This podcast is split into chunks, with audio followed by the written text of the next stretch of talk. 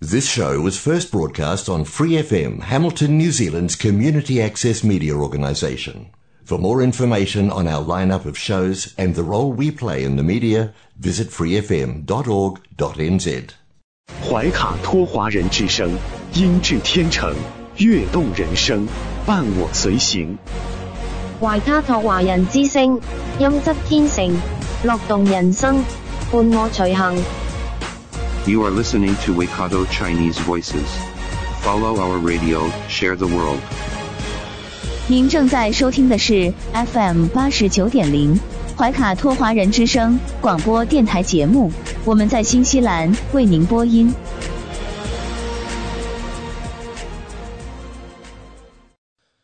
听众朋友们，大家晚上好！时间来到了二零二二年五月十七日星期二晚上的七点钟。您正在收听的是我们通过收音机立体声调频 FM 八十九点零和微信公众服务号博亚文创为您并机播出的怀卡托华人之声黄金时段的华语广播电台节目。我是您熟悉的主播奥斯卡。那今晚的节目将由我还有我的搭档小峰、轩轩和潇潇为您共同带来。首先和您见面的栏目依然是您熟悉的《中新时报》特约播出的读报时间，您将了解到明天即将出版发行的《中新时报》各个版面的精彩内容，让我们来共同了解。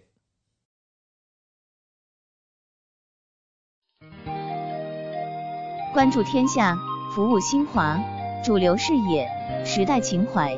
读报时间由《中新时报》特约播出。周二的中文广播节目，我们首先进入到了由新西兰南北岛全国发行的《中新时报》特约播出的读报时间。主持人小峰和奥斯卡会在这里和听众朋友们分享明天即将全国出版的《中新时报》各个版面的精彩内容。我们首先来关注一下《中新时报》版号 A 零二新西兰国内新闻。新西兰疫情最新播报：卫生部周二宣布，社区中有九千八百四十三例新的新冠病例，又有八人死于新冠，使新西兰的新冠死亡人数达到九百八十六人。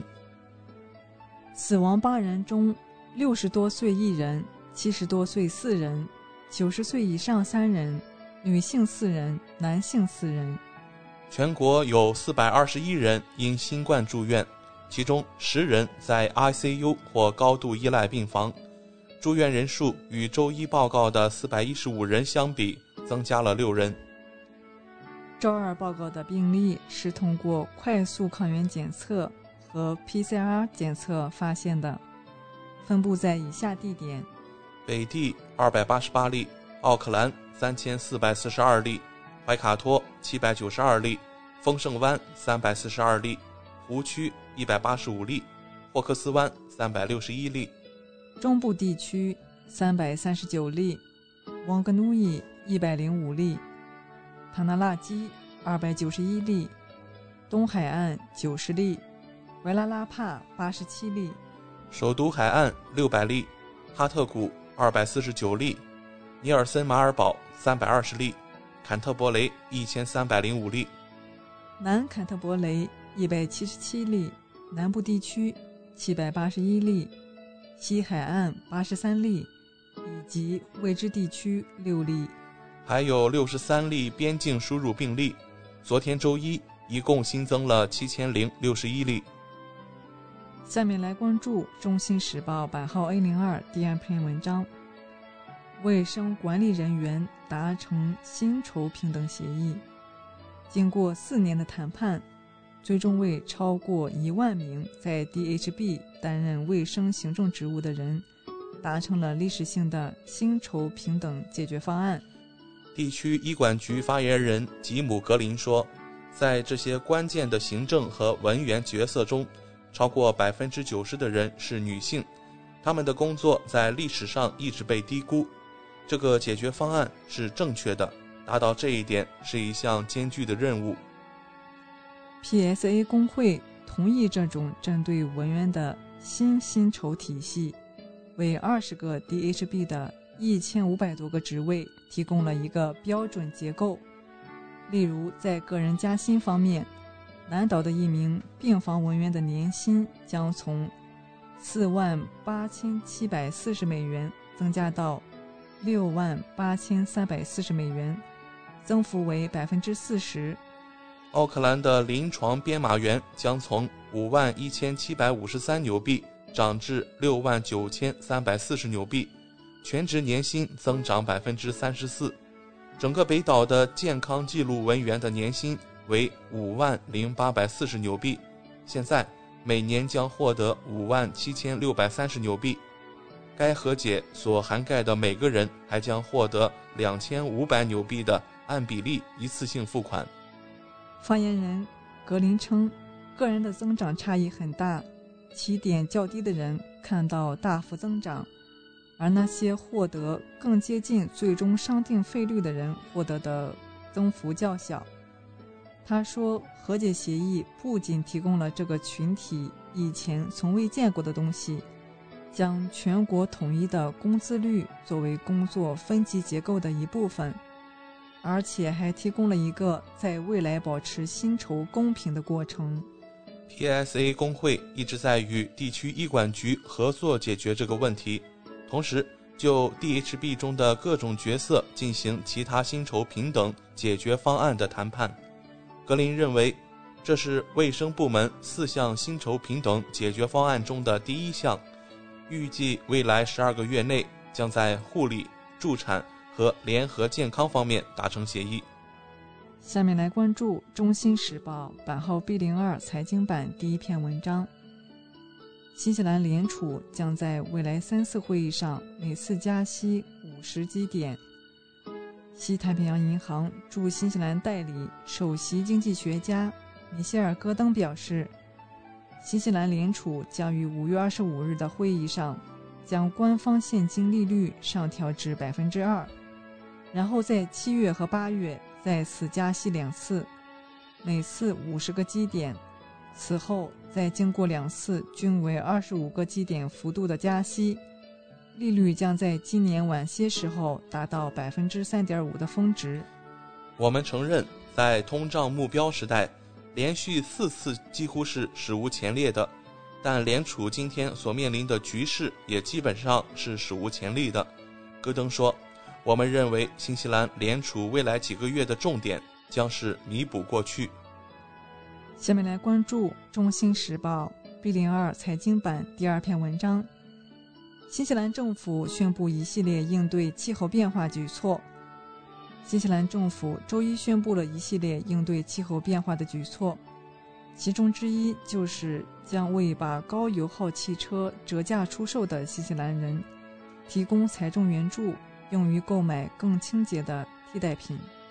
报道称。该国首个耗资近三十亿新西兰元的减排计划，概述了未来四年的开支，以帮助实现到二零五零年将二氧化碳排放量降至净零的目标。一项报废和更换试点计划，初期将为两千五百个想要把他们的汽油或柴油动力汽车换成电动汽车或混合动力汽车的低收入家庭。提供财务支持。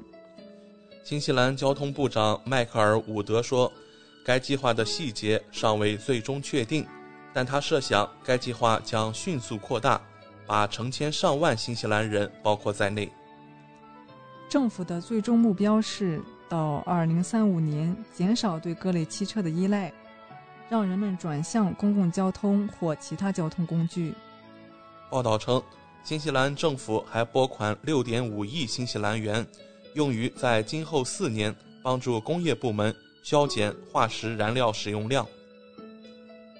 政府还将投资发展农业技术，在一个严重依赖农业出口的经济体中，农业技术至关重要。环保主义者注意到，在宣布这项投资的同一天，科学家宣布。他们首次记录到新西兰水域中的海绵发生了大规模白化。据报道，一场海洋热浪破坏了新西兰西南部峡湾地区，通常在寒冷水域中生长的海绵，引发了人们对气候变化对该地区海洋生态系统影响的担忧。让我们来到《中新时报》B 零三留学移民版第一篇文章：新西兰过去一年新增人口仅1.92万，创三十年新低。新西兰统计局周一公布，在截止今年三月三十一日的十二个月中，新西兰人口同比增长百分之零点四，至五百一十二点七万人，增幅仅为一点九二万人，低于上年同期新增的两点五一万人，也是该机构自一九九二年开始提供预估数据以来的最低水平。虽然人口仍增长，但由于自2020年3月以来，对外国人关闭边境，新西兰人口增长速度明显放缓。移民工人的缺乏推动工资同比增长百分之三点一，为2008年以来最快的速度，加剧了通胀，并促使新西兰联储提高利率。在截止三月的十二个月中，出生人数比死亡人数多2.64万人。而移民人数减少了七千三百人。数据显示，新西兰第一季度的年通胀率飙升至百分之六点九，达到了一九九零年第二季度以来的最高水平。相比之下，市场预期为百分之七点一。新西兰央行的中期目标为百分之一到百分之三的区间。今年四月，新西兰联储宣布了二十二年来最大幅度的加息。将官方现金利率上调至百分之一点五。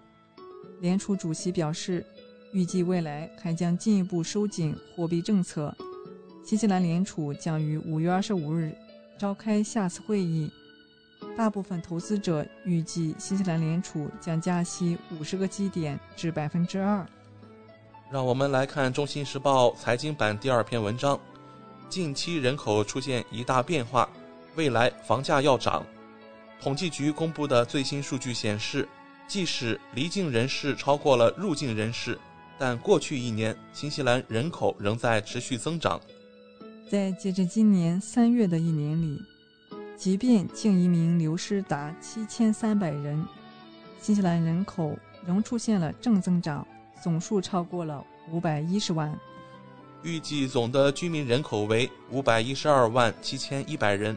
涨幅为百分之零点三八，其中男性有二百五十四万四千七百人，女性有二百五十八万两千四百人。男性的平均年龄为三十七岁，女性为三十九岁。新西兰统计局指出，自然增长为两万六千四百人。数据显示，新西兰共有六万零一百四十一名新生儿。比去年的五万七千一百零五名有所增加，死亡人数共计三万五千三百九十四人，高于二零二一年三月的三万两千九百一十人，略高于二零二零年三月的三万四千五百一十八人。总生育率也从今年的每名妇女生育一点六个孩子小幅上升至一点六八个。与此同时，婴儿死亡率为每一千名新生儿死亡四点一九人，而去年为四点一五人。尽管有很多移民专家指出，随着边境的重开，本地公民将加速流向海外，今后新西兰人口或呈现负增长。然而，今天统计局公布的数据却显示，即便是在净移民流失严重的情况下，新西兰人口仍在增长。所以。未来人口的变化可能会出现很多人的意料。谈到人口，不得不提新西兰的房价，因为人口的变化可能会直接影响住房供需。新西兰统计局过去发布的研究报告显示，国内的住房需求会随着人口的增加而增长，两者之间存在着较强的正关系。然而，并不是所有人都有强烈的购房意愿。主要还是看这些增加的人口主要是由哪些群体组成，比如亚裔移民、欧洲移民以及从海外回流的 KV，他们都是购房的主力军。这些群体占比将在统计局之后发布的报告中有所体现。下面来关注《中新时报》四零二旅游版第一篇文章：新西兰打工度假签恢复以来，有超五千人申请。随着新西兰重新开放打工度假签，五个星期来已经有超过五千人申请这类签证，目前有一百四十二人入境。不过，这与疫情前每个月数千人入境的情形相去甚远。新西兰移民局边境和签证业务部总经理表示，对于三月十四日至四月十一日期间收到的申请，百分之九十在九个工作日内得到处理。截止四月二十日，申请数量已增至五千五百一十八份，其中四千六百零九人已获批准，一百四十二人抵达。申请者中，英国最多，其次是马来西亚、德国、法国和美国，少数来自日本、意大利、爱尔兰、阿根廷等国家。在整个疫情期间，在缺乏打工度假签的情况下，奇异果种植业苦苦挣扎。新西兰奇异果种植者协会首席执行官称，通常情况下，打工度假者占季节工的百分之二十五左右。每年有大约六千名背包客提供帮助，今年只有一百四十人入境，几乎可以忽略。他希望明年情况好转。餐厅协会首席执行官也表示，没有打工度假者会很艰难。他同样希望这类劳动力尽快恢复到往年同期，解决行业用工问题。让我们来到《中新时报》房产版第一篇文章。亿元资产公示，国家党最富。号称全球政治最清廉的国家之一，新西兰2005年起要求国会议员每年申报其名下资产，资产类别包括房产、养老金、企业股份和接收礼物等。最新2021年2月1日至2022年1月31日期间的官员资产登记册，于近日被公布。记录显示，不少国会议员拥有多处房产，这在社会上引发了一定争议。面对两年多疫情大流行，房价与生活成本飙升，不少新西兰人尚且挣扎在购买第一套房产的阶段。而最新官员财产报告中显示，部分议员拥有多处房产，如国家党的克里斯·毕小普、西蒙·布里奇斯、格里·布朗利。朱迪斯·柯林斯，工党的大卫·克拉克等。而总理杰辛达·阿德恩则被发现只拥有一处房产，且目前还在按揭还款中。另外，没有登记有房产的议员包括绿党的马拉马·戴维森、工党的基兰·麦克阿努蒂、伊布拉辛·奥马尔和行动党的达米恩·史密斯。让我们来到《中心时报》房产版第二篇文章：新西兰鼓励电动汽车以减少排放。新西兰将加快电动汽车的普及，并研究氢作为替代能源，以逐步淘汰化石燃料，并发挥其在减缓全球变暖方面的作用。新西兰政府周一宣布了其首个减排计划，称将在四年内初步拨款二十九亿新西兰元。为一系列措施提供资金。新西兰政府表示，将加大交通脱碳力度，力争到2035年，全国至少有百分之三十的轻型汽车是电动的。政府将继续提供清洁能源汽车折扣，以鼓励购买低排放汽车，投资电动汽车充电基础设施。并帮助中低收入家庭在报废旧的高油耗汽车后购买电动汽车，还将实行电动汽车租赁计划，其目标是到2035年实现整个公共交通车队的脱碳。此外，新西兰政府还将禁止新建中低温燃煤锅炉，并在2037年前逐步淘汰现有锅炉。这些举措将由四十五亿新西兰元的气候应急基金支付，该基金由新西兰排放交易计划的收益支持。上周，新西兰政府制定了未来十四年温室气体减排目标，作为其到二零五零年实现净零排放目标的一部分。下面来关注《中新时报》第零二文娱版第一篇文章：女足世界杯抽签十月奥克兰举行。据新华社报道，国际足联秘书长萨穆拉和新西兰副总理兼体育部长。罗伯逊发表联合声明：，二零二三年女足世界杯抽签仪式将于今年十月二十二日在新西兰奥克兰举行。萨姆拉表示，二零二三年澳纽女足世界杯筹备顺利，这将是迄今为止最大规模的一次女足世界杯。罗伯逊则表示，奥克兰有幸成为2023年女足世界杯揭幕战。和抽签仪式的举办城市，新西兰将力争为全世界观众带来具有浓厚新西兰文化历史特色的现场表演。据悉，在抽签仪式上，除了决定三十二支参赛队如何分组，还将确定在奥克兰参加揭幕战的代表队。到目前为止，除亚洲和欧洲，已经有包括中国在内的九支代表队锁定女足世界杯入场券。加上作为东道主参赛的纽澳两国代表队外，剩余二十一个参赛名额将在十月前的各州赛事中决出。根据赛程，二零二三年女足世界杯揭幕战将于七月二十日在奥克兰上演，决赛将于八月二十日在悉尼举办，一共六十四场赛事将在澳纽两国的九个城市举办。二零二三年女足世界杯将是该赛事第一次扩大为三十二支球队参赛。自一九九一年创办以来，女足世界杯与男足世界杯一样，每四年举办一次。中国曾在一九九一年和二零零七年举办这项赛事。以上就是今天读报时间的全部内容。在此，我们也感谢《中新时报》对本节目的大力支持。中新时报 Asia Pacific Times，新西兰南北岛全国同步发行。关注天下，服务新华，即刻关注官方微信公众服务号“中新华媒”，在线读报、华语广播、视频报道，应有尽有。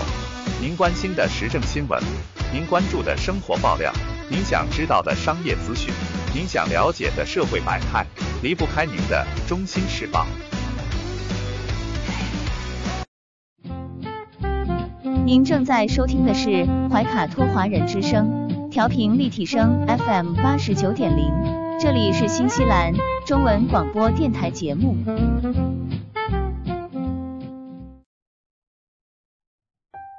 光影随行，戏如人生。怀卡托华人之声中文广播带给您精彩经典的影视剧和纪录片分享，让我们与您展开一段胶片之旅。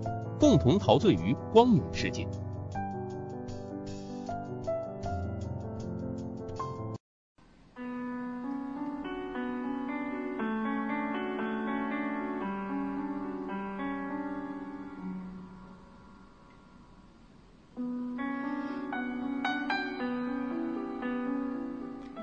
亲爱的听众朋友们，新西兰怀卡托华人之声一直陪伴您，我是主持人轩轩。光影随行，戏入人生，分享精彩的影视作品，无论是电影、电视剧，还是优秀的纪录片，都会陆陆续续的来装点您的生活。今天呢，我们先来分享这样一部电影，这是今年的一部新片，叫做《花儿为什么这样红》。最近呢，由新疆维吾尔自治区党委宣传部组织策划，天山电影制片厂摄制的影片《花儿为什么这样红》，在今年上映。根据时代楷模拉齐尼·巴依卡的人生经历而改编。哦，说起拉齐尼·巴依卡，嗯，这个名字可能有些陌生。但在新疆地区啊，这是帕米尔雄鹰。我们再来重复一遍这个值得被永远铭记的名字——拉齐尼·巴伊卡。这部电影《花儿为什么这样红》讲述了拉齐尼巴伊卡一家三代人在帕米尔高原与边防战士共同守边的故事，并且重现了拉齐尼巴伊卡为救落入冰窟的儿童英勇牺牲的事迹。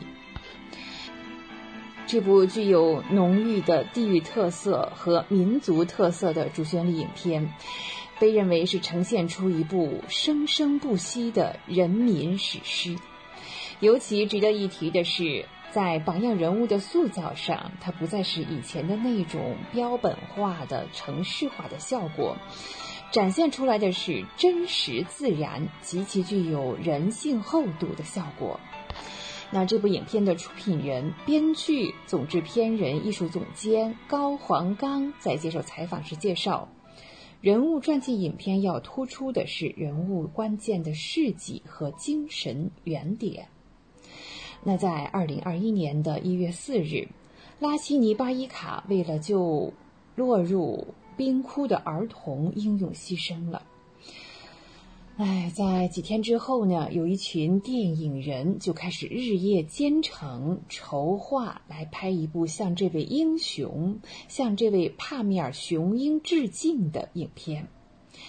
那到拉齐尼巴伊卡家的时候呢，这样一个情景是高黄刚至今仍然清楚记得的。那一天呢，是阴云密布，好像呢。啊，整个地区呢，都在为英雄的离去而感到悲伤。在小院的草棚下，同拉齐尼一起巡边的牦牛，静静地看着他。拉齐尼经常帮乡亲们送货的白皮卡车的后备箱，空空荡荡，物是人非，只有一边呃摩托上系的红丝带还在微风中轻轻地摇曳着。那当拉契尼跳入寒冬的冰湖里，舍身救人的瞬间，是怎样的精神世界在支撑着他？他心灵成长的原点又在哪里？当高华刚想起拉契尼的父亲巴伊卡凯迪利别克对被救儿童的母亲所说的话的时候，哎，真是让人十分的感慨。你的孩子和我的孩子一样，都是孩子，请不要太过悲伤。这个时候呢，这个在高原上的小小的院落里，嗯，我想这个高黄刚也是找到了清晰的答案。英雄之所以成为英雄，是长期的耳濡目染，才能形成英雄的信仰。是经过困难的考验，才能铸就成英雄的坚韧。生活在帕米尔高原上的塔吉克族护边员是一个非常独特的群体，一代又一代戍边守疆是他们的传统，这和高黄岗以往接触的题材完全不同。在鸟都飞不过去的死亡之谷。他们要面对的是常人难以理解的孤独与生死无常，而拉齐尼一家三代就是在这样的环境中生存的、工作的。在常人无法想象的生长环境中，拉齐尼耳濡目染了爷爷、父亲以及无数的边防战士守边护边的使命的神圣。这给当时还是少年的拉齐尼的心中留下了深深的烙印。病重的爷爷呢，步履蹒跚，却不忘边防战士的安危。爸爸顶着数十年不遇的暴风雪，与牧民们一起把物资送到哨所。父辈树立起了精神的旗帜，在拉齐尼巴伊卡的心中种下了爱国的种子。边关家国、奉献守护，随着他的成长成为人生信条。有了人生的定位之后啊，高黄刚决定紧紧抓住这一主干，将更多的笔墨用在他的情感、奋斗经历、信仰和生命意义上。如此一来呢，影片应该更加直接建立人的内心世界，在思想内涵、人文关怀上。就彻底脱离了标准化、概念化这样一种形式，在更高的层次上回归到了电影美学，能够挖掘让人深省的当代的哲学意蕴和历史的意蕴。影片当中呢，有很多动人的片段，支撑起了拉基尼·巴伊卡的精神原点。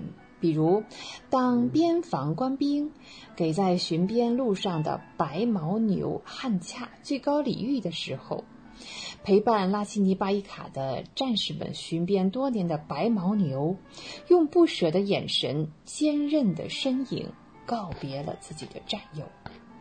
在影片的结构当中呢，高黄刚加入了常人无法看到的生命禁区的艰难的场面。但却是实事求是的，在一些人看来，多少会有些不适应。但是高原守边护边的事业本身就是艰险的。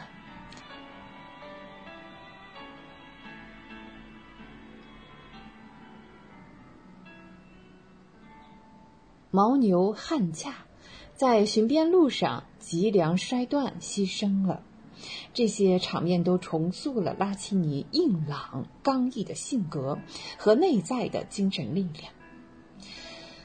啊，高黄岗这样说：拉齐尼呀，本人呢，据说是话不多，但是眼神中却透出清澈的光亮。整部影片都在弘扬各族人民休戚与共、荣辱与共、生死与共、命运与共的共同体理念。对此，高黄岗说，他在时空处理上是以盘龙古道作为载体，划分出了过去和现在两个时空。在过去没有路的时代。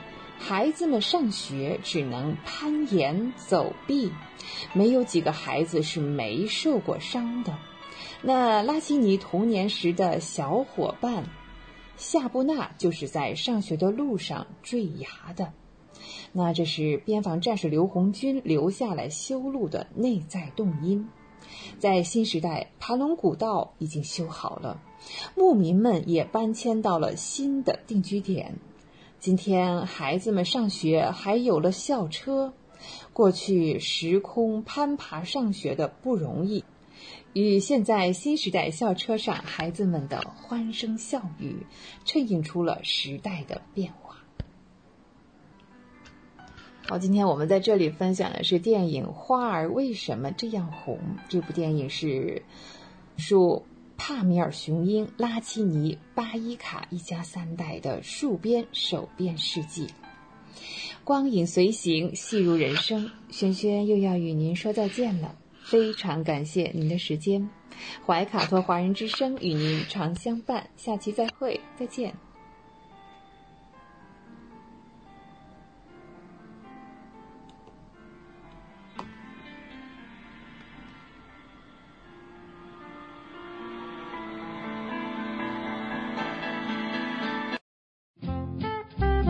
您正在收听的是怀卡托华人之声，调频立体声 FM 八十九点零，这里是新西兰中文广播电台节目。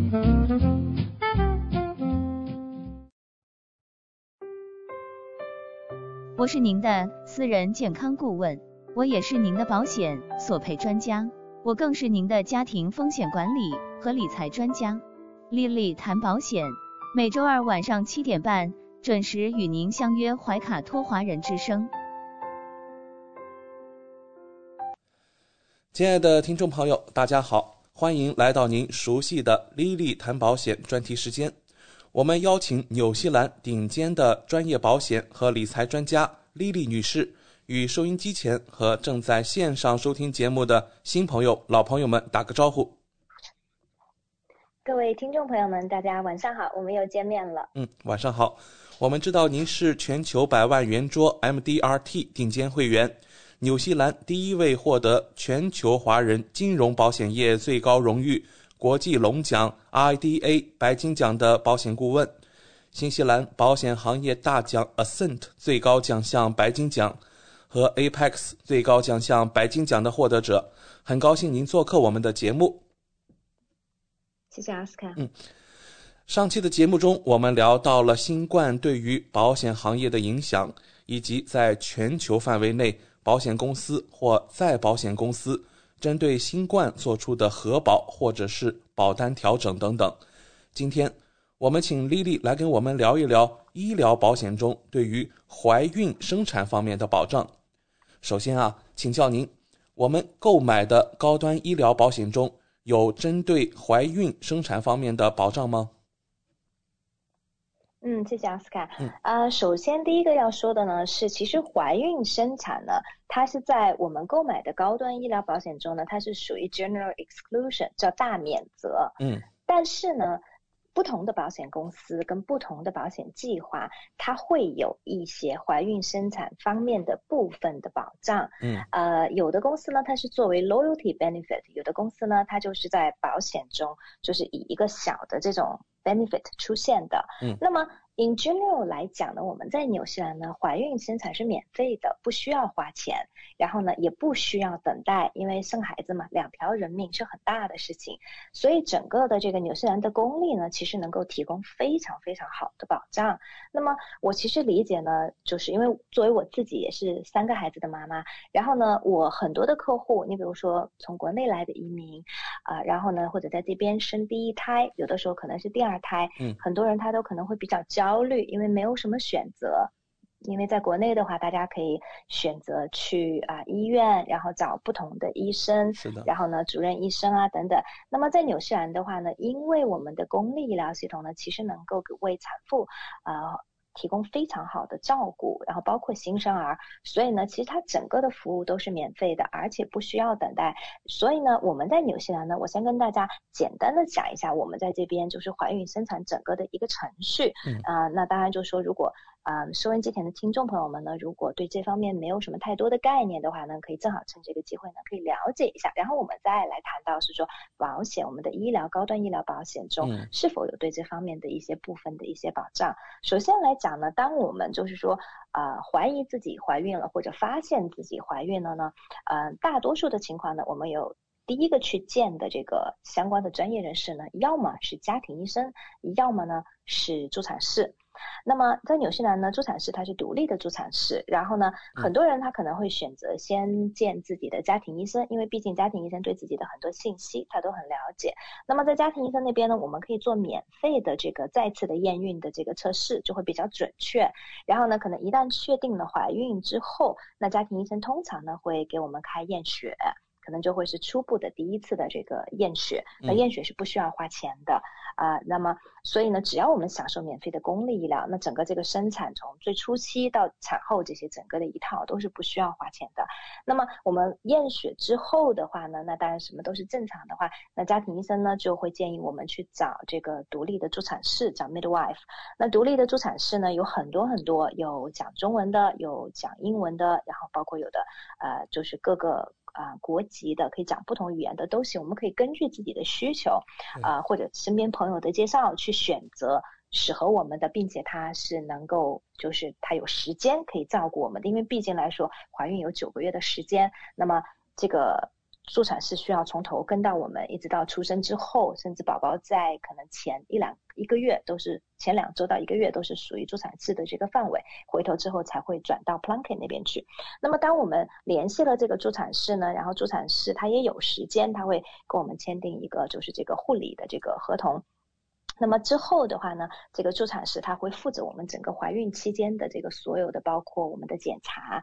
然后呢，当然这个呃，刚开始从怀孕初期呢，可能我们在见这个助产师呢，可能就是。每一个月可能见一次，然后呢，到了怀孕的后期的话呢，看不同的 trimester，那我们可能再见助产士会变到频繁到一个礼拜一次。那如果怀孕中我们有出现任何的其他的 complication，比如说妊娠糖尿病，这是比较常见的，尤其在华人朋友中间其实是蛮蛮常见的。那么可能就是助产士会对我们有一些额外的一些监测。那么在怀孕中呢，通常来讲呢，我们需要做两到三次的 B 超，那么这个 B 超呢，通常第一次呢是看我们这个就是判断我们这个胚胎的大小，然后看我们这个预产期是什么时候，然后呢，第二次的 B 超呢大概是在十周到十二周的样子，然后呢，这个是作为这个啊。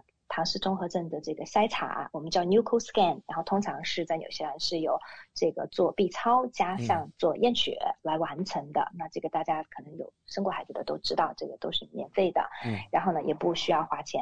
那有的可能有的朋友会讲说，为什么我们在怀孕中的 B 超有时候需要花一些钱呢？其实这个是跟检查机构不一样，然后呢，它可能。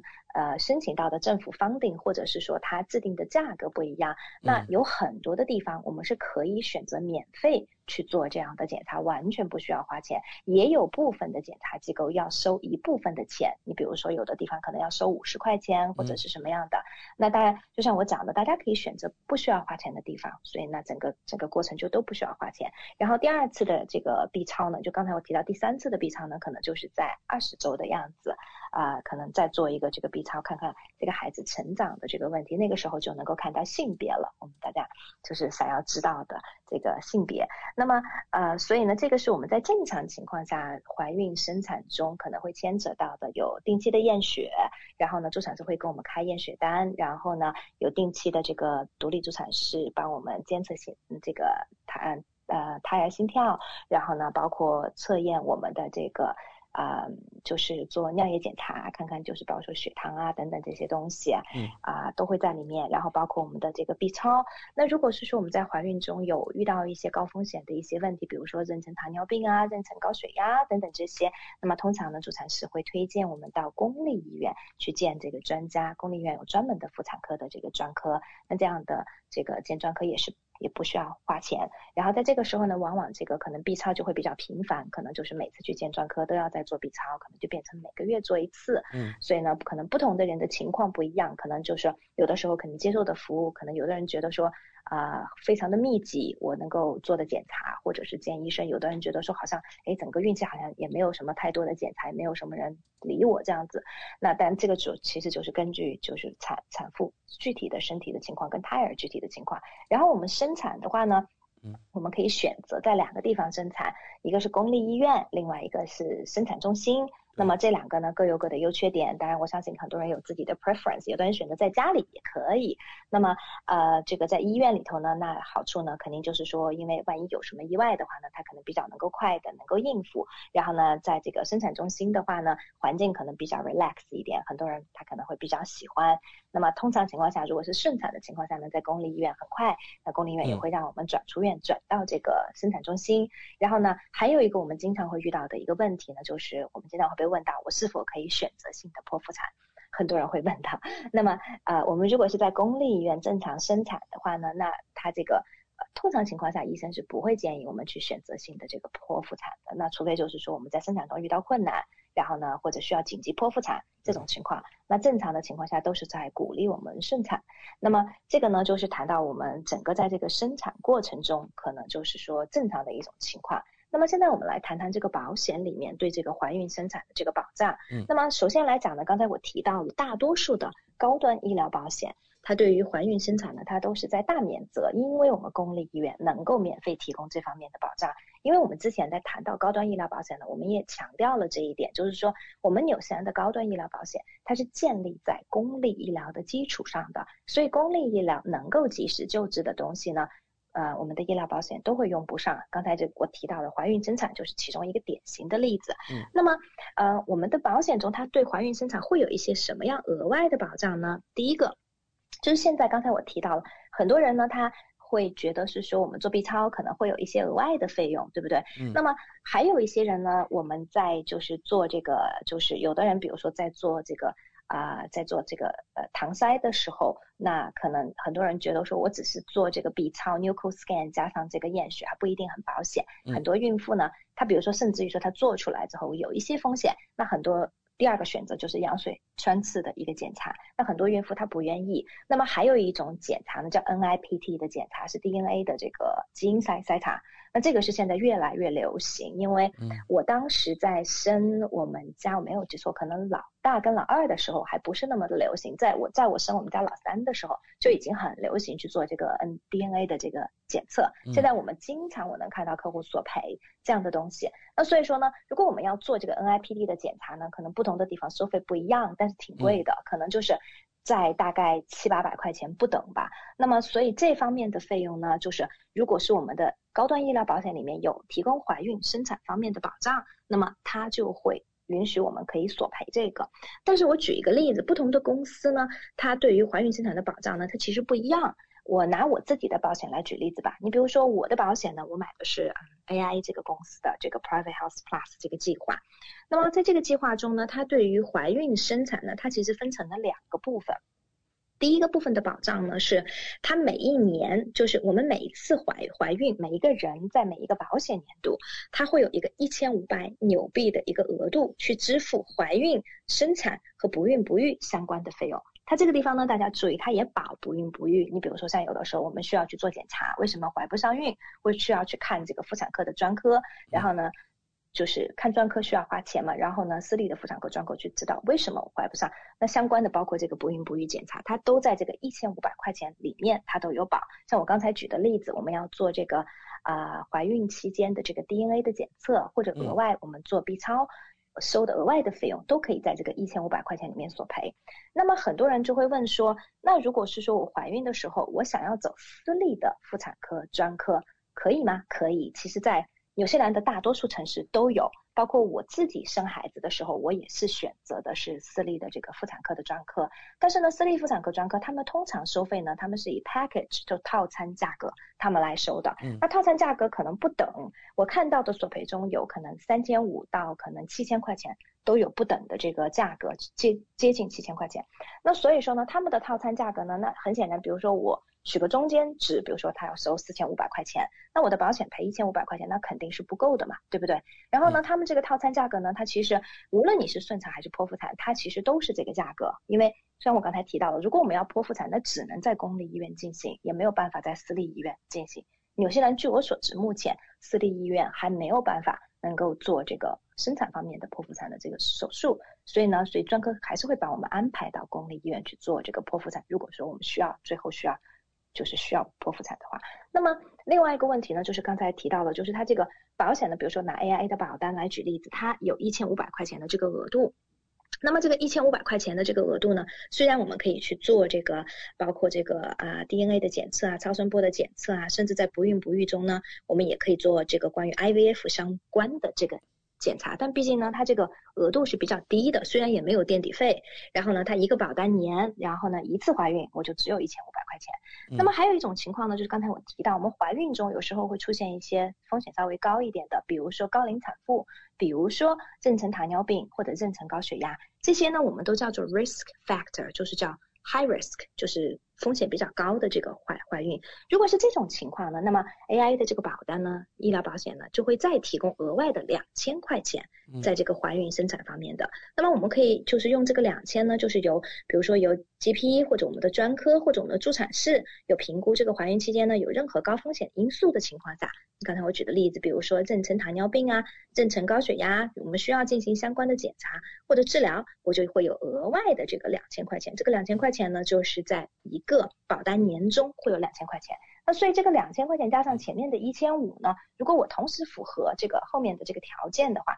那我就可以有三千五百块钱我可以索赔。然后另外一个呢，在 AIA 的这个保单中，它比较好的呢是，如果是说我跨了一个保单年，比如说因为怀孕时间比较长嘛，对不对？有九个月，正好呢我可能有跨了一个保单年，那我这个两千呢我就可以索赔两次。所以说呢。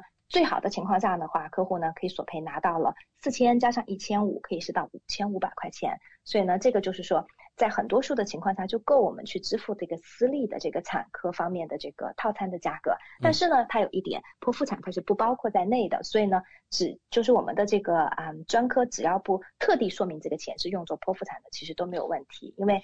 呃，我们在生产的时候并不知道会是顺产或者是剖腹产，而且这个钱我们是提前交嘛，对不对？嗯。那所以呢，这是刚才我谈到的第一个，就是我自己的这个保险公司。另外一个呢，就是我谈一下市面上最大的两家医疗保险公司，一个是 Southern Cross，一个是 NIB，这两家公司都是买的人也特别的多。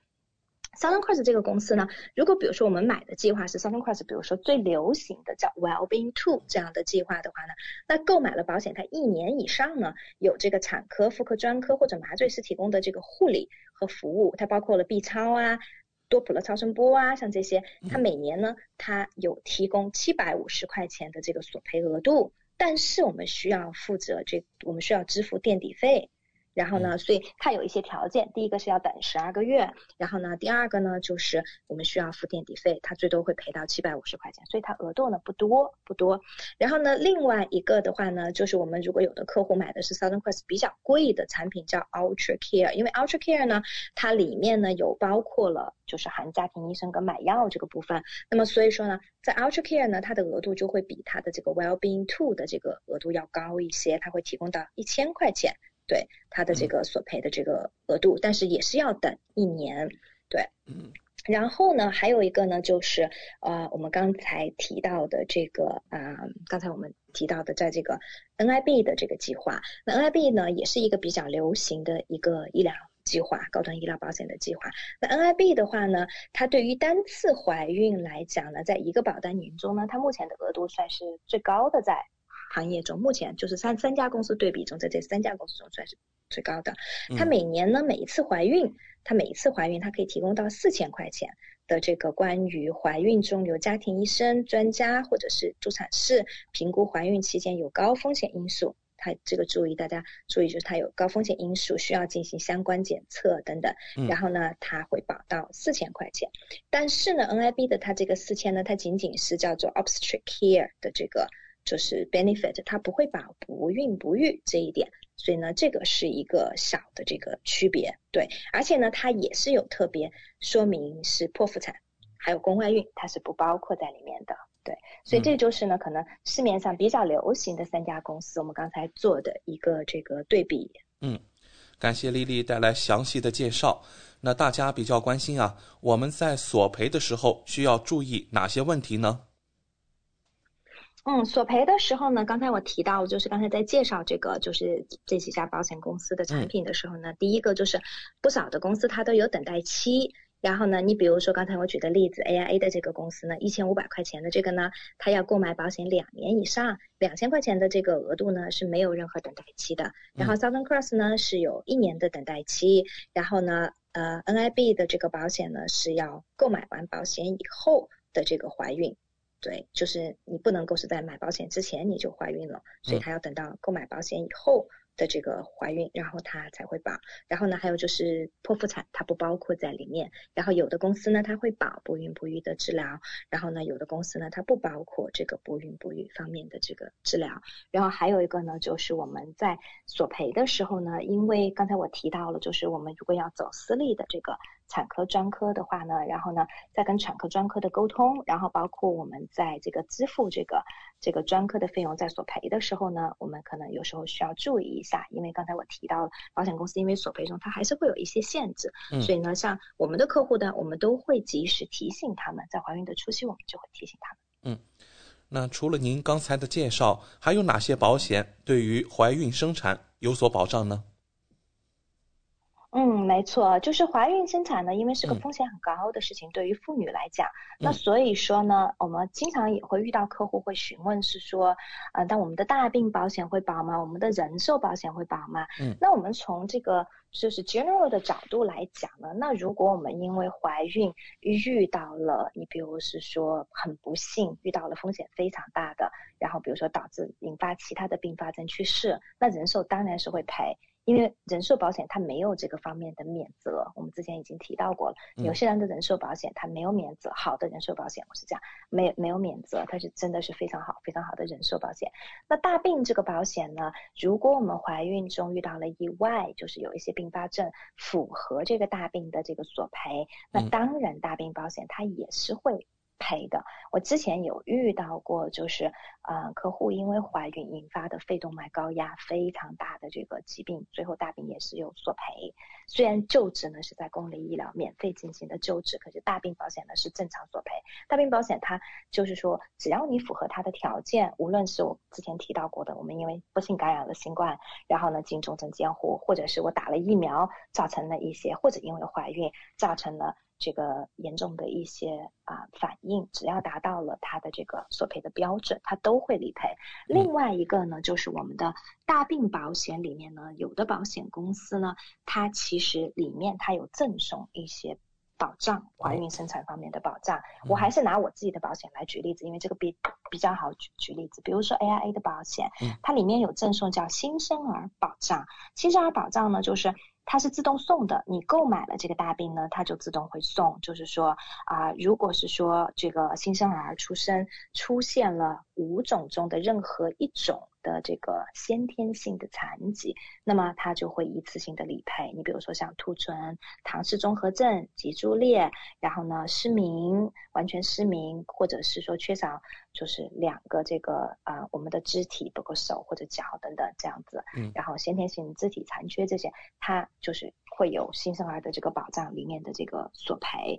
然后呢，嗯，当然它这个它是说的，它这个就是定义是要就是出生的时候患有。五种特特定先天性疾病中任何其中一种，并且在出生三十天后要存活下来，然后呢，他会赔到我们的保额百分之五十，最高达到五万块钱。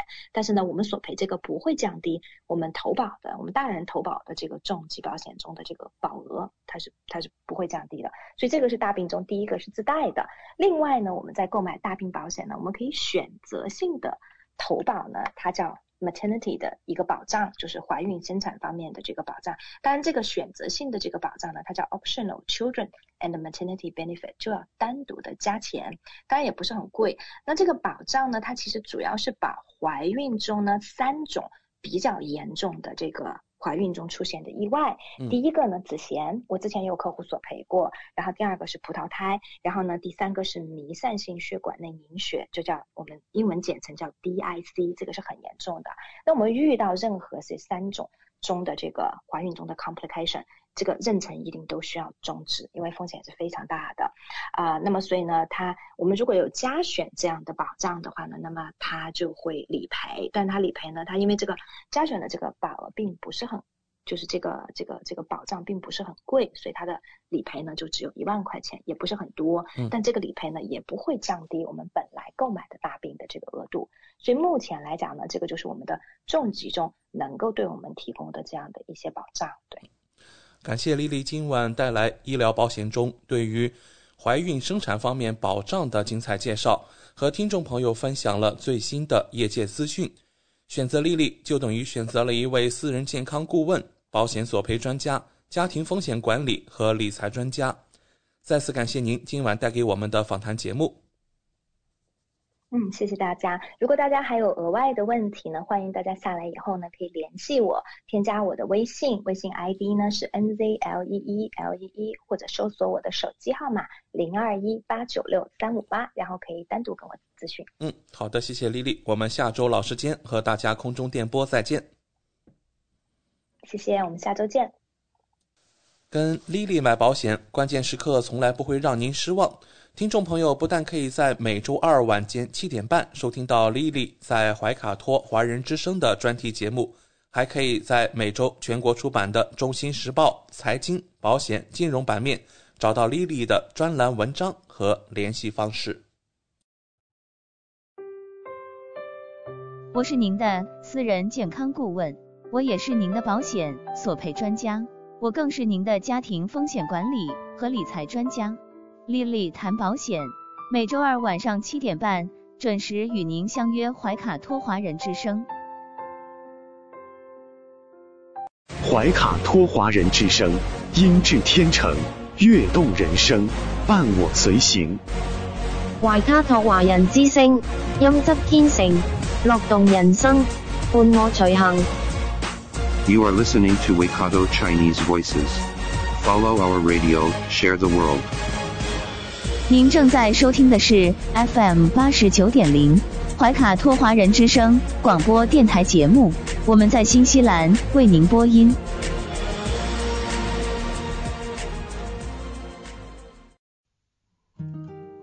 感受东方文化，体验汉语魅力。怀卡托华人之声电台主播轩轩主持，中文了不得，让您足不出户，感受地道中文。轻松学汉语，快乐中国行。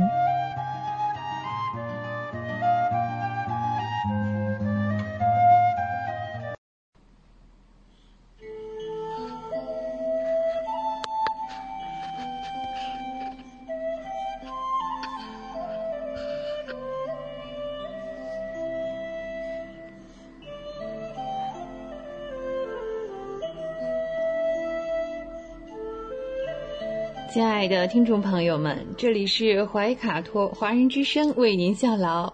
接下来呢，还是轩轩为朋友们带来中文了不得。无论在祖国还是海外，熟悉的乡音总是让人感到温暖亲切。中文不但博大精深，而且好学好玩，很有趣。比如我们这个小栏目的名字“中文了不得”，还可以说不得了，更可以说了得。像这样的排列组合方式，在全世界的语言中恐怕是独一无二的。那在每期节目中呢，我们一起来聊一聊中文学习的知识点，像重点啊、难点啊。此外呢，每期介绍一点中国文化常识，可以与中文学习相结合，活学活用，事半功倍。今天我们先来聊这样一个字，叫做“干”。干，对，干净的“干”。干是一个多音字，它还有一个发音呢，叫做“干”。对，是四声。那通常呢，读作“干”的时候，四声呢是作为动词来使用，表示做的意思，做做事情的做，从事什么工作呀、什么活动啊、事业啊，都可以用“干”来表示。你看，小白特别听妈妈的话，妈妈让他干什么，他就干什么。啊，就是妈妈让他做什么，他就做什么，表示这样的意思。小白特别听妈妈的话，妈妈让他干什么，他就干什么。好，我们看到小白近期呢，在工作上的表现特别好，嗯，领导表扬了他，并且还加薪。他说：“哇，我一定会好好干的，我一定会好好干的。”呃，我们想起了习近平主席。一句名言叫“撸起袖子，好好干”。对，撸起袖子，好好干。这里的“干”呢，就是四声作为动词。好，我们再看，干工作的时候一定要认真仔细，要注意到计划上的每个地方。干工作的时候一定要认真仔细，要注意到计划上的每个地方。好，这是“干”作为。动词四声，那刚才的第一个发音是干，对，干，干表示什么呢？表示没有水分，或者是水分很少。口语当中，我们经常会说：“哎呀，这个是干货。”表示这个很实在哦，没有掺水的，不掺假的。啊，还有一种用法呢，是在它的后面加上儿化音，像干儿，对，这样的发音有点难啊。干儿，干儿，意思是呢，经过加工去掉了水分的食物。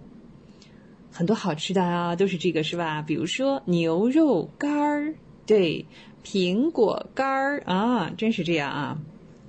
好，我们再来看哈，那干读作一声的时候呢，首先是作为形容词来用啊，比如说把头发擦干。对，先把头发擦干，拿一条干毛巾来。啊，如果下面呃下了雨呢？如果外面下了雨，我们又淋湿了一进屋，会怎么样呢？对呀，先拿一条干毛巾把头发擦干。对，再说，嗯，很多人喜欢吃的零食是肉干儿，是吧？不管是牛肉干还是猪肉干儿，哈，还有鱼干儿，是吗？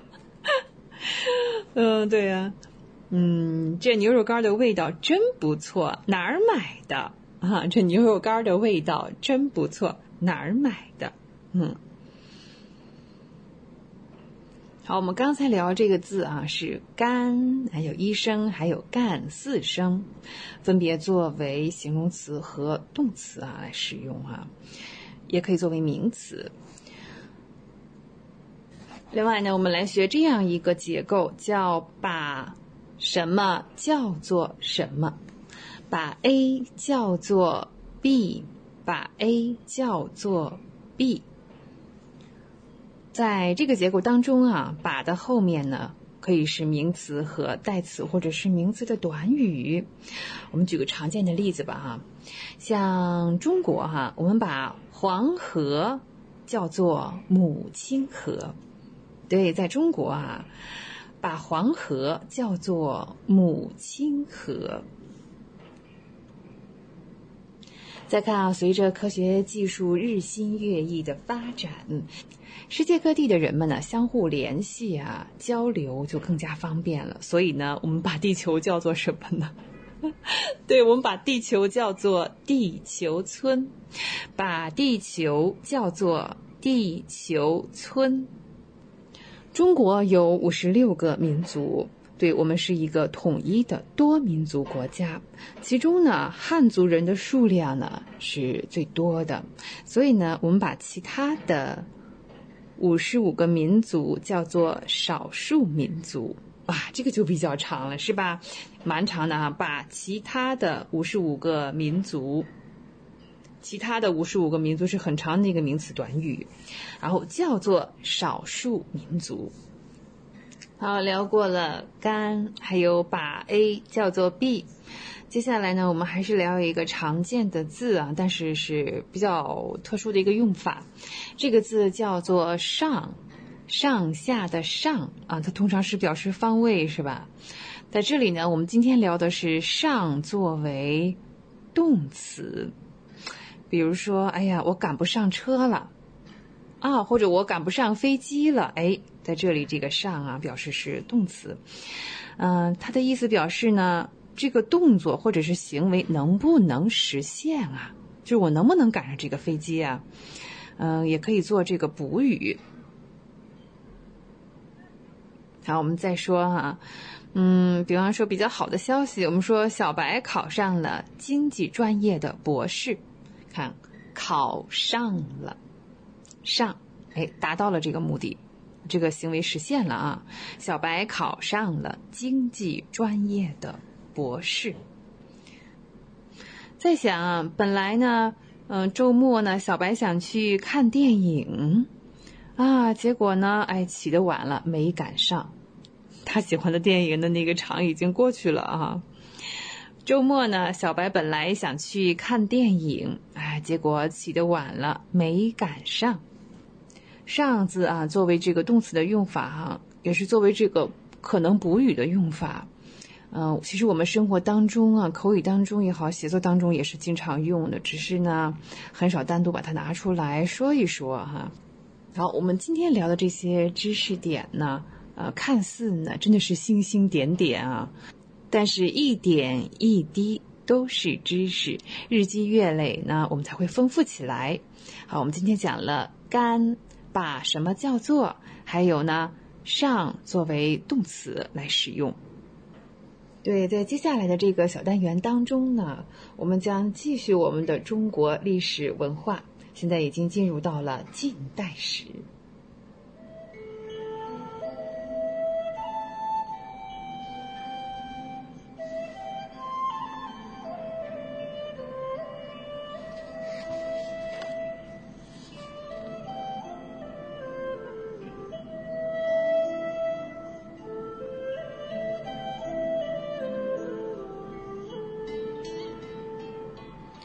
上一期的节目当中呢，我们聊到了在近代史当中啊，这个阶段呢，中国周边的这些附属国的情况啊。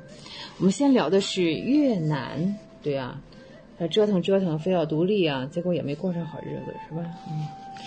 另外一个呢，我们的附属国是朝鲜，哇，这也是我们和其他的国外列强争夺的一个区域哈。朝鲜这个地理位置也是蛮特别的。它位于沙俄、中国和日本之间，地理位置呢非常有战略意义。朝鲜是一个颇具自豪感的古老国家，嗯，它的国土面积哈可能是相当于这个英国的那个岛吧，嗯，尽管在很大程度上啊，它是依赖于我们中国的法律、哲学、历史和制度。但是呢，后来是在世宗大王啊发明了他自己的这个拼写哈朝鲜语，也发展出了自己算是独特的文化和生活方式吧哈。然而呢，和越南不同的是，嗯，朝鲜呢，在某个阶段还是非常忠诚的哈，认为它是中国的附属国。他在自己的朝廷上呢，也是按照，呃，王的形式，而不是皇帝。对，王就是王，帝是帝。所以你看啊，朝鲜的他的皇后，他没有皇后，他王的妻子叫妃。对，朝鲜王妃是的，而非是皇帝的方式哈，他没有这个权利。朝鲜呢是唯一按照中国设想的接受朝贡体系的周边国家。朝鲜王朝，哎，这大概也是几百年啊，大概从一三九二年到一九一零年，到了最后的几十年呢，嗯，国力衰弱，他尚且能够维持这种政权哈，嗯。可能是由于实行了像日本的那种像德川幕府这样一种完全闭关锁国的政策，因此得名呢，还叫隐士王国。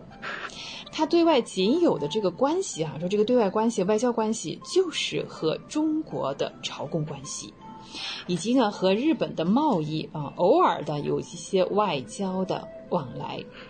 在一八七六年，日本向国际开放了朝鲜。其实日本哪有这样的权利呀？啊，代理人吗？这是。哦，与二十二年前啊，佩里对日本采用的策略大致是相同的。日本从此就开始与中国争夺朝鲜啊，开始插手朝鲜的内政。朝鲜的保守派和温和派啊，他极力的寻求当时的清政府的支持。嗯，但是其他的当然也有别的派别，是吧？嗯，激进的改革派呢，决定依靠日本人，宣称呢，只有追随日本明治维新这样彻底的改革，才能保证朝鲜的存在。但这个激进派也是很快就被镇压了下来啊。在一八九四年，朝鲜爆发了叫东学党起义。朝鲜政府呢向中国请求支援来镇压这个起义，中国当然是派出了军队。然而呢，对呀，不是这个日本跟我们争吗？啊，日本派出了更多的兵力。到了一八九四年，甲午海战爆发了，中国和西方国家的，嗯，怎么说呢？啊，彻底翻脸了啊！嗯，本来以为呢，嗯，中国会轻松的取胜。但是呢，他们并不了解啊，日本国内发生了什么样的变化。结果是甲午海战是日方啊胜利了。无论海军还是陆军，中国在战略和战术上啊还是差了一些。这场战争之后呢，台湾就被日本所占领。对，是在甲午海战之后啊。但是台湾是中国的一部分，被占领了，这就说明是不合法的手段啊。败于日本之后呢，应该说当时中国还是一部分人是想明白了，或者已经意识到了，翻天覆地的变化是无可避免了。统治中国的官员呢，长期我们受到的对是大一统和儒家精神，在思想上呢是比较保守的，所以要搞这个改革啊，谈何容易啊！多数的官员呢，都生活在中国的内陆，那把十九世纪的外来的危机呢，称为沿海现象，就好像来了个蜜蜂啊，要蛰一样，蛰一下之后呢，好了之后就忘了这回事了哈，并没有做好下一次这个蜜蜂要再来怎么办呢？啊，没有做好这种准备，也没有意识到，呃，来自洋人的威胁是巨大的，唉。善良了啊！在一八九五年对日本战败呢，嗯，是中国自己是不是也吓到了自己哈？我们从来没有把日本这个国家放在眼里啊！中国国内的反应呢，也是掀起了一一波是算是改革的这个思潮吧。光绪帝在一八九八年啊，对康有为的改革思想是非常赞同的，并且在六月十一日，就是一八九八年的六月十一日，展开了百日维新。他那时候啊，将沙俄的彼得大帝还有日本的明治天皇作为典范，而不是他过去的那些祖宗们啊。他的政令呢，相继发布了，对中国的学校、铁路、警务、法律。军役、官僚、邮局以及是科举制度都实行了彻底的改革。然而呢，这个政令啊，仅仅是在湖南省得到了执行，啊，其他的呢，我们说保守派还是比较多的啊，一直在抵制，几乎是在全国的抵制啊。即使在朝廷之中啊，我们说百日维新，百日维新，一百天之后，慈禧太后又重新控制了局面，终止了改革。康有为和多数呢改革派呢，他的同伴们啊是逃往了日本，留在国内的六位改革者被处决，叫做戊戌六君子。那西方的列强对于一八九五年战败后的中国，前面我们讲了是进行了瓜分，这么大一块蛋糕啊，迟早要切，对，很不要脸的切。各国呢都企图划分自己的势力范围，通常呢像包括像租界呀、铁路权呀、商业的特惠，比如像德国就得到了位于山东的租界，英国得到了香港新界和九龙，新的港口和城市啊，还有这个对外开放的这个贸易啊，当时的美国，不要觉得他没有参与，他肯定参与啊。没有美国参与的战争，那叫战争吗？是吧？嗯，美国人多要脸啊！呃，美国这个时候呢，他正是忙于菲律宾和关岛啊，夺取这两个地位。在中国当时呢，还没有那么多的势力。后来呢，他就因此提出了门户开放政策，那就是呢，其他的这些。洋国们啊，西洋国们在中国享有平等的商业机会，呃，并且在此前提下保证中国领土的完整。我们不需要外国人来保证啊，这是只有中国人自己才能决定的事情。当时呢，中国有一个反对外国势力的宗教团体，叫做义和团。义和团，我们记住哈，这是正义与和谐的拳手。对正义与和谐义和团，后来义和团呢很多啊都牺牲了，是被洋人杀掉了。义和团呢拥有一套仪式啊，嗯，当然也有一些这个封建的成分在里面，像他们有自己一些咒语啊，甚至是护身符，他们相信这些东西可以让他们刀枪不入。啊，好，那在一八九八年呢，他们是在山东。在首先在山东发动了起义，而且获得了朝廷的支持。对，义和团是保清的啊。一九零零年呢，他就进入了北京。一九零零年，义和团进入了北京。那朝廷宣布呢，与各国嗯缔结了这个嗯不平等条约哈，跟这些缔约国要宣战。随后呢，对。国外的使馆区展开了为期两个月的围困，啊，这叫封控是吗？嗯，封了它，压抑已久的对数十年来外国侵略者的愤怒，真的是点燃了我们对义和团的支持。最终呢，八国联军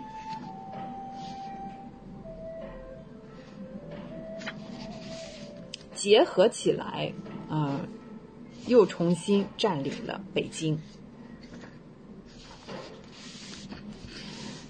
只占领地方是不够的，又要钱，对呀，无利不起早嘛，嗯，洋人就是这么实际啊。那获得了巨额的赔偿金，并且取得了在北京永久驻军的权利。义和团起义之后呢，啊，应该说是义和团失败之后。即使保守派的清朝统治者也明白啊，这已经是，哎，在徒劳无益了。一场更加有力的改革行动就开始了。慈禧太后呢，应该是说是亲自坐镇，但是即便是改革得势，清王朝呢依旧无法保持足够的领先地位，最终是被革命推翻。呃，教育改革呢，我们说是在一九零一年开始，啊，女生们有了机会进入新式的学校。儒家思想呢，这个教学方式被取代了啊。学校呢，教授科学、数学、地理以及反帝国主义版本的中国历史，这又重新点燃了民族的热情。各种西方思想，比如古典经济学啊，包括自由主义、社会主义，各种啊，还有无政府主义呢。都传入了中国，这些思想呢，有意思的是哈，大部分是通过日文在转译传入的。这一过程中呢，日本学者创造的一些词汇哈，进入了中国，也进入了我们的汉语当中。到一九零六年，中国约有八千人赴日留学，日本成为了中国改革者和革命社团的温床。嗯，我们先说啊，说到这里啊，我们不得不聊这样一个人袁世凯。袁世凯应该说在这个阶段是在军事改革上是由袁世凯发起的。他的新军呢是以日本和西方军队为参照，士绅家庭出身的青年接受爱国主义的教育，呃，与向来这个重文轻武的中国传统的观念哈是真的是进了一步吧。加入了新军，担任军官，他们效忠将领和国家，而不是嗯当权的王朝了。哦，那个时候啊，清朝还没灭亡啊。嗯，政治改革呢，是在对科举的体系进行了改良，纳入了新式的学校内容。一九零五年，一九零五年，科举制度被废除。此后呢，官员就开始从新式学校的毕业生还有留学生当中来选拔。一九零九年，省级的议会成立了。一九一零年，资政院在北京成立，它的一部分成员呢是通过选举产生。哎，这都是些新鲜事哈。这些议会团体呢，意图通过嗯汇集这个士绅阶层的民主思想，来。其实还是变相要支持这个清王朝啊！我们说了，国家要求生存啊。结果呢，嗯，正好相反啊，却表达了这个完全与朝廷不一致的思想，包括这个利益的主张也是不一样的。哎呀，总而言之哈，二十世纪的前十年当中，整个中国的体系呢，嗯，有三个至关重要的组成部分。你像这个儒家的教化呀。官僚体系呀，士绅阶层，要么被放弃了，比如说这个科举被废除了，要么就是被改造当中。哇，这些在不要说这个两千年啊，我们从新石器时代聊过来的，这是将近五千年的时间啊，这是想都不敢想的事情。而这些变化呢，就激发了我们说新的这个革命啊。一九一一年和一九一二年的革命，革命呢始发于四川省。四川省有一场反对政府将铁路国有化这样一种起义。国民党赢得了一九一三年举行的国会选举那，嗯，袁世凯呢也因此刺杀了他的领袖宋教仁。同时镇压南方诸省，呃，赞成民主主义、支持国民党的将领孙中山和其他的革命者再次被迫逃往日本。袁世凯于是呢，就暂时在国内就没有对手啦啊，他成为了中国的统治者。嗯，袁世凯呢，应该说他还是没有认清这个形势。一九一五年的十二月呢，他宣布自己要成立一个新的王朝，称帝了。对，要当皇帝啊，还做梦呢。然而，当建立新王朝的妄想，他是个表达了这个意思之后呢，遭到了各地的反对。他决定放弃这一计划。在一九一六年的六月，袁世凯去世了，据说是被骂死的。嗯，只能是传说哈。在袁世凯之后呢，北洋政府在北京就怎么说，只能像一个影子一样在存在着啊。中国就落入了军阀混战这样一种局面。军阀中呢，有几位呀，还是非常关心地方的福祉的。但是呢，除了这几位之外啊。大多数都是比较残暴的，嗯，残酷的剥削自己势力范围内的人民。那直到二十世纪二十年代的后期啊，这段时间呢，应该说中国人的生活是非常困苦和艰难的啊。同时呢，正是由于这种情况啊，哪里有压迫，哪里就有反抗，也是思想激荡的年代。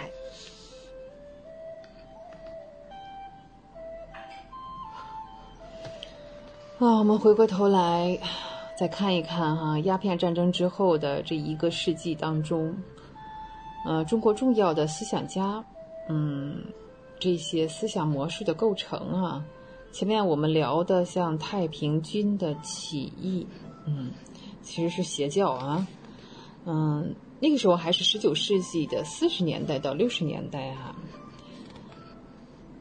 清朝廷呢，应该算是成功的平息了这个这个邪教的动乱，并且重新建立了社会秩序。这说明啊，我们的这个儒家精神哈是非常有效的，而且是持久的、正当的。到了十九世纪的六十年代和九十年代，占据统治地位的思想模式呢，是体用改良主义。它的本质呢，还是保持儒家的地位，但是呢，要实用的一些发明创造啊，我们可以向西方来借鉴。比如说建立兵工厂啊、铁路啊，这是一种自强的思维方式。那随后呢，是甲午海战。甲午战争啊，我们落败之后呢，到二十世纪的前十年啊，这一说又是十几年啊的时间。这个时候是康有为有一个观点哈，非常有意思。他认为其实孔子是一位改革家啊，从某些方面来说是哈。如果能够正确理解儒家的学说，实际上呢，它不是一成不变的啊，也不是成篇累套的，是善于变化的哲学啊。那其实这种想法呢，就为后来的激进改革奠定了基石。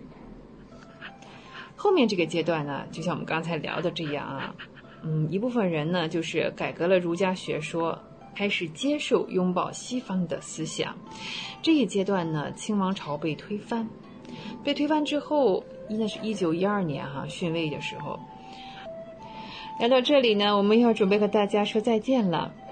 中文了不得，中文不得了，我是轩轩。也欢迎您继续收听怀卡托华人之声的其他栏目。下期节目我们再会，接着聊。好，再见。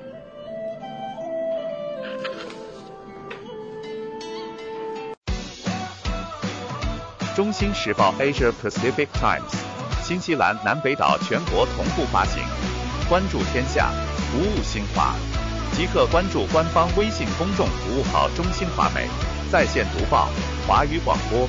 视频报道应有尽有，您关心的时政新闻，您关注的生活爆料，您想知道的商业资讯，您想了解的社会百态，离不开您的《中心时报》。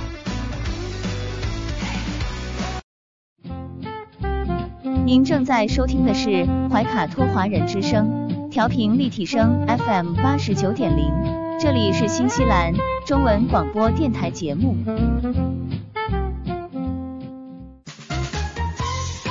娱乐八卦聊一聊，吃瓜群众闹一闹。怀卡托华人之声中文广播，文艺模范生潇潇主播，每周六新西兰夜间九点整，带您一同笑谈风云。吃瓜不信瓜，快乐你我他，造谣键盘侠，有法制裁他。Hello Hello，瓜友们，大家好呀！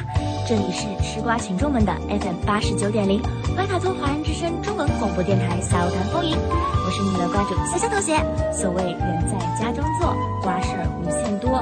今天你们的派。花园又来给大家送瓜来啦！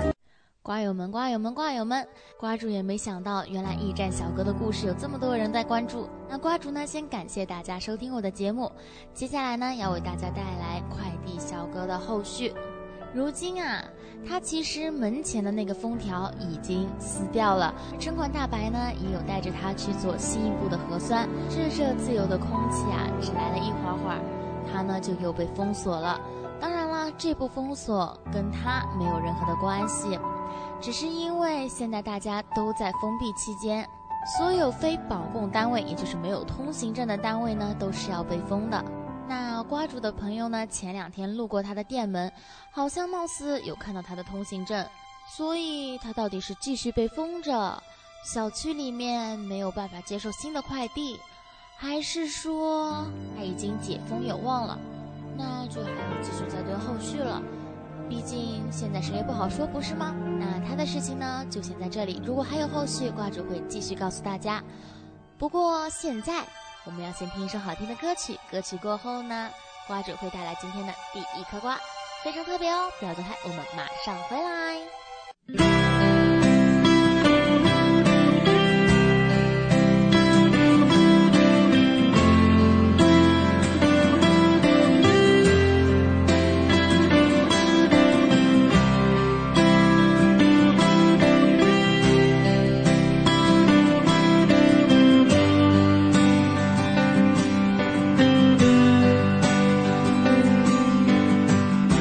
我踩着梦的阶梯，走进了一座迷雾森林。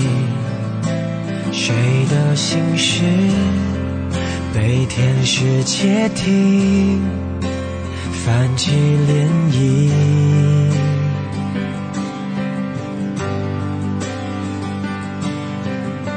时间它帮我设计。下一秒，谁是神秘嘉宾？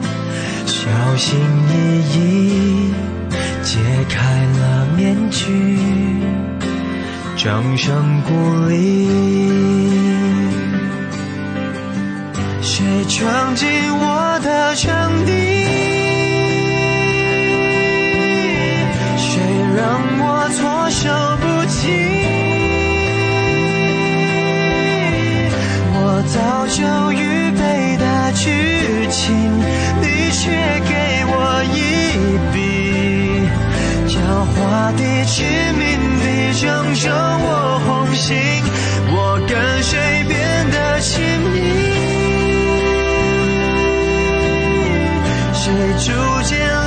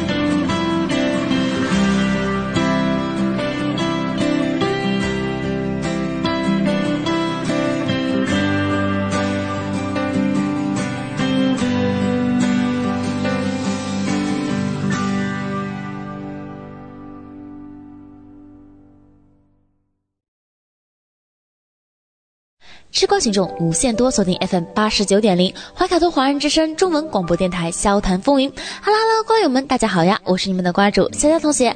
那在听完了快递小哥的故事之后呢，让我们来吃今天的第一颗娱乐瓜。今天这第一颗娱乐瓜呢，有点反其道而行之了，瓜友们。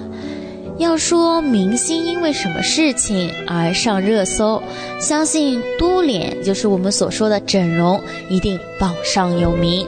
为此啊，大部分的明星呢，有的选择辟谣，有的呢选择承认，而这两种的极端呢，一定要数我们的霸气姐以及我们的知名素人莫属了。他们两个，一个是直接领着记者去医院。让医生直接鉴定她是否有整容，效仿此法的呢，就是我们的 A B Angelababy，而另一种啊，便是大胆承认。想当年在古剑奇谭的发布会上啊，这知名素人一开口，不单单是给我们的杨幂背后插了两刀，更是在发布会上抢了我们大幂幂主演的风采。要知道。我们大秘密一出场即为头条，这被抢了风采的事情，怕是连他自己都没有想到。甚至不但被抢了风采，还被人莫名的捅了两刀。有人说我们这位知名素人也是非常厉害啊，能让我们大秘密吃着哑巴亏，这功力可以。不过有道是君子报仇十年不晚，当初欠下的。大幂幂可是双倍奉还给他了，这是后话。这些明星啊，无非就是要么证明自己没有整容，要么承认自己整容。但不管是哪一种，他们都有一个共同的特点，那就是这位明星突然变得好看了，脸上有哪一个地方变得不一样了，所以才会引发的这种整容风波。可今天第一颗瓜呢，我们要说到的这一位啊，为什么说有点反其道而行之？正是因为。他原本出道的时候啊，其实是一张标准的整容脸，并且呢，他是花了十年的时间才整成了原来的样子。在出道之后啊，他对他的脸呢又进行了调整，调整不是让他的脸越来越网红化，而是将他的脸变得越来越素人化，从一张典型的网红脸，慢慢的被他整回了妈生脸。曾经，他因整容而上热搜。如今啊，他又因整容太成功了而上了热搜，可以说是完全没有半点以前的影子了。这位便是曾经在《香蜜沉沉烬如霜》当中饰演扑哧君的林浩翔。林浩翔是谁？哎，扑哧君是林浩翔演的吗？对，没错，他现在的名字呢叫林浩翔，但是他在饰演扑哧君的时候所用的艺名叫做廖劲峰。要知道。整容团体或者说网红脸团体，平时啊都是会被人指指点点的。可我们的扑志军他却不同，他呀就是整容整得太成功了，让人不得不为他竖起大拇指，因为实在是整得太帅了。其实，在《香蜜沉沉烬如霜》当中啊，扑志军的人物设定呢是非常讨喜的，和蔼灵动不做作，而扑志军。就是廖劲峰。他当时在剧中的形象虽然是一张整容脸，但是好在他表情到位，所以演绎的也算不错。可也正是因为这张脸啊，使得剧结束之后，提到他，提到朴智君，人们想到最多的还是假牙、大双眼皮以及嘟嘟唇。可以说他的标准网红脸啊。真真实实的掩盖了他的演技闪光点。那追本溯源呢？其实我们的朴智君啊，他在整容前只是一名普普通通的小男生，嗯，没有多好看，但是也不至于难看。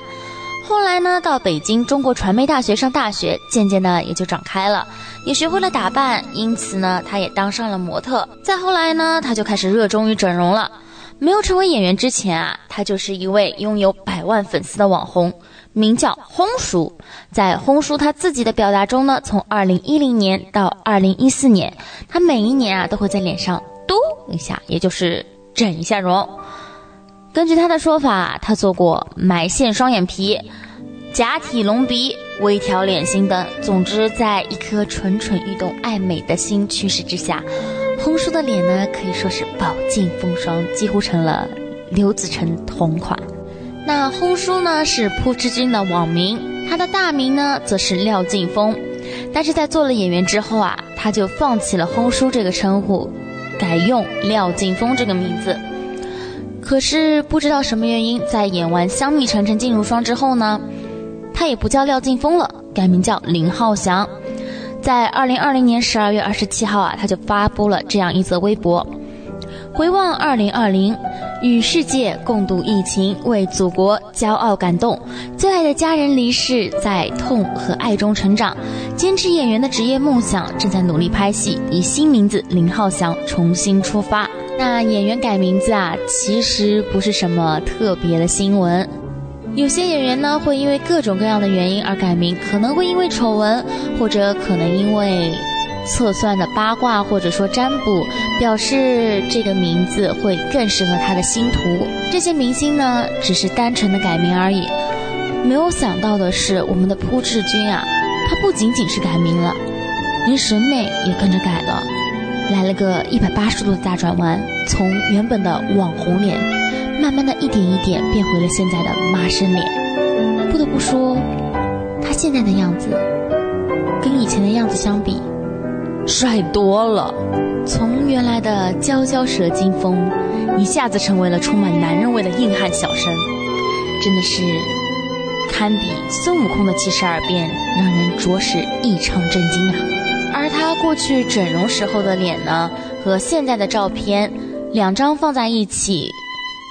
不能说是毫无关系，只能说是看上去这根本就是两个人呐。当然啦，很显然后者也就是他现在的脸呢是非常符合大众审美的。也就是说呢，他这次嘟脸啊，整体的思想就是做减法。用他自己的话说呢，他原本是一个欧式大双眼皮，他是做过埋线的。那他整容的第一步呢，便是将他眼睛上的埋线给拆了，并且呢，他原本是开过眼角的，所以呢，将眼角进行了一个修复，而内眼角呢，也做了一定的手术，所以才会变成现在的眼型。花主表示，虽然他现在的眼型呢，并没有原来的大，但是现在的眼睛眼神反而更加的迷人了，因为就是这样一点小小的变化。使他去掉了娇弱气，增添了一份英气感。其次啊，就是他的鼻梁。我们在《香蜜沉沉烬如霜》当中也可以发现，如果从侧面看朴智君的鼻梁，那个鼻子真的是又大又挺呀。这扑面而来的呢，绝对是满满的填充感。就我们常说的一眼假，一看就知道这个鼻子呢，它是做出来的。而现在啊，林浩翔的鼻子呢，也就是朴智君的鼻子，不再是那种夸张挺拔，而是收敛了许多。这种收敛啊，也让他变得更加自然顺眼。即便啊是从侧面看，也是看不出什么破绽的。而要说原来的朴智君脸上还有什么地方可以说是非常标志性的，那一定是他曾经的嘟嘟唇。他的嘟嘟唇，与两位女生站在一起。女生都会羡慕吧，毕竟这样的嘴唇使她整体呢都非常的柔美，不管是怎样硬汉的姿势啊，这双嘟嘟唇都非常的出戏，实在让人无法把它与硬汉硬联想在一起。而不知君这一次做的另外一个非常重要的改变呢，便是他去掉了他的大白板假牙，而他的脸型呢也有一定的改变。不过就朴志军他自己的说法，他之前的脸呢不是嘟的，而是打了瘦脸针，而现在呢因为不打瘦脸针了，所以效果便慢慢的变弱，以至于到现在变成了一张正常脸。讲真，就这一点呢，瓜主还是很相信的，毕竟他之前的照片也是有 PO 在网上的。而这次他的变化啊，与一般性明星或者网红嘟脸不同，他是将自己呢慢慢整回了原来的样子，最后啊，华丽转身。所以瓜友们。你们是喜欢之前的廖劲峰呢，还是现在的林浩翔呢？好了，那第一颗瓜呢就已经吃完了，先让我们听一首好听的歌曲。歌曲过后呢，我们节目继续，不要走开，我们马上回来。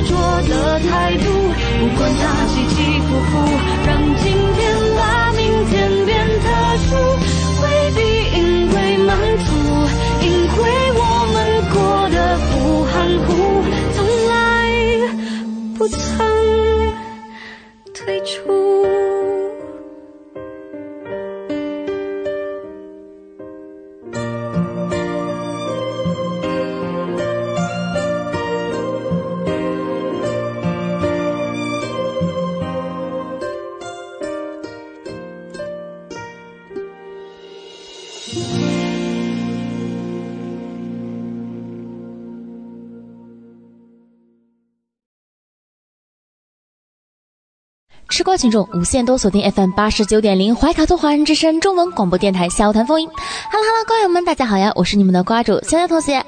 那本周的第二颗瓜呢，是有关于一项法律瓜。瓜主呢，在网上冲浪的时候，有看到这样一条热搜：腾讯新闻起诉字节跳动侵权《风味人间》有匪等热剧，目前相关视频已下架。这又是发生了什么事情啊？于是乎，瓜主呢便去搜索了一下。那现在了解到的呢，是因为字节跳动公司旗下产品今日头条上存在大量未经授权的《风味人间》有匪侵权短视频，腾讯视频以侵犯者著作权等不正当竞争理由起诉字节跳动公司，两案共索赔一千万。目前该案已经由海南自由贸易港知识产权法案立案受理，《风味人间》。由知名纪录片导演陈小青担任总导演，并由腾讯视频出品。自二零一八年后啊，已更新至第三季。古装武侠剧《有匪》由赵丽颖、王一博领衔主演。自二零二零年十二月十六号在腾讯视频播出之后啊，总播放量高达了五十亿余次。此外，《风味人间》第二季、《风味人间》第三季和《有匪》均被国家版权局列入重点作品。版权保护预警名单。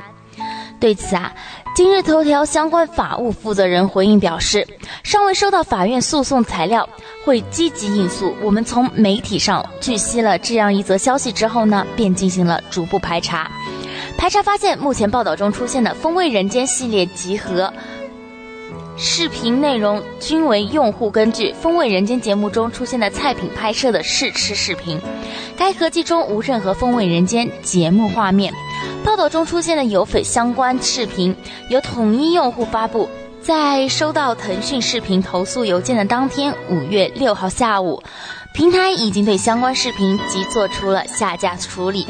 近年来呢，国家对短视频侵权泛滥问题也是重拳出击啊。二零二一年十二月十五日，国家广电总局呢发布了《网络短视频内容审核标准细则二零二一》，被称为短视频最新新规，也是最严新规。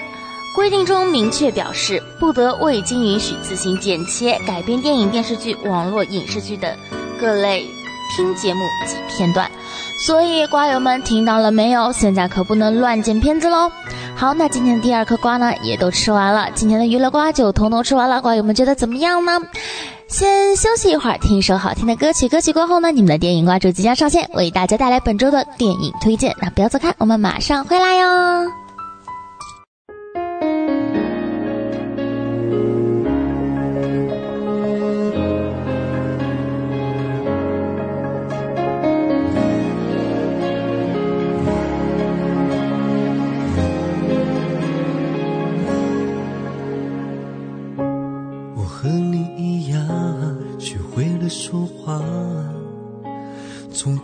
的保护自己开始变成一种习惯。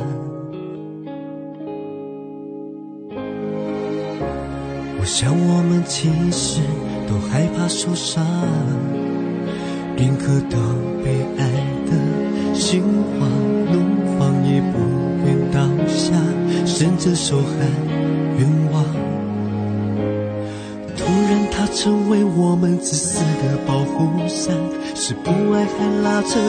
聚在，只敢趁着追却不回家的夜晚，才发现只是独角戏一场。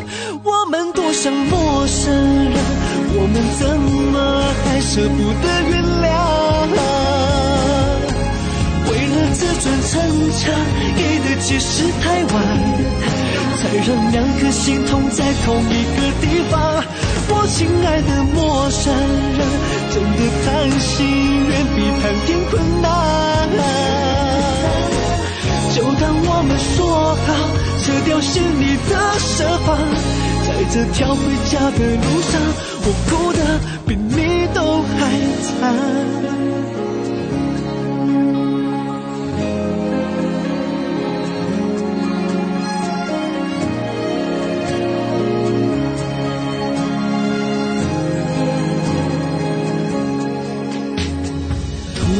成为我们自私的保护伞，是不爱还拉扯还拉锯战。只敢趁着追却不回家的夜晚，才发现只是独角戏一场。我们多像陌生人，我们怎么还舍不得原谅？自尊逞强，给的解释太晚，才让两颗心痛在同一个地方。我亲爱的陌生人，真的谈心远比谈天困难。就当我们说好，撤掉心里的设防，在这条回家的路上，无辜的。我们多像陌生人，我们怎么还舍不得原谅？Oh no！为了自尊逞强，给的解释太晚，才让两颗心痛在同一个地方。我亲爱的陌生人，哦耶！好。好了，各位听众朋友，因为时间的关系，由怀卡托华人之声潇潇主播的这一档《潇谈风云》就为您播放到这里了。喜欢这档娱乐节目的听众朋友，您也可可以关注每周六晚上新西兰时间九点钟的首播。那在今天节目的尾声啊，主播奥斯卡还要叮嘱一下各位收音机前的听众朋友，目前啊，南半球已经入冬了，而在经历了一周不稳定的天气以后。预计本周末会下雪，而南岛的冬天也即将来临了。随着2022年第一次冬季大风暴的到来，预计南部的降雪可能将达到500米。气象部门的预测，目前新西兰全国上空的暖气团将于周五被冷空气所取代，导致南地和奥塔哥地区可能出现低水平的降雪。预计周六会在山脉附近下雪，那也是在今天，气象部门对塔纳拉基山和汤加里罗国家公园发布了大雨警告，并在塔拉鲁阿山脉进行了降雨观察。南岛大部分地区的强风雨预警也已经随之发布了。提醒各位听众，您如果这一周内有任何出行的计划，请及时关注最新的天气预报。好了，如果您通过微信公众服务号“博雅文创”收听我们节目，您可以继续收听我们带给您的二十四小时精彩的华语广播。今晚主播奥斯卡、小峰、轩轩和潇潇，祝各位听众朋友们晚安。我们在下一个黄金时段空中电波再见。怀卡托华人之声，音质天成，悦动人生，伴我随行。怀卡托华人之声，音质天成，乐动人生，伴我随行。You are listening to Waikato Chinese Voices. Follow our radio, share the world. 您正在收听的是 FM 八十九点零怀卡托华人之声广播电台节目，我们在新西兰为您播音。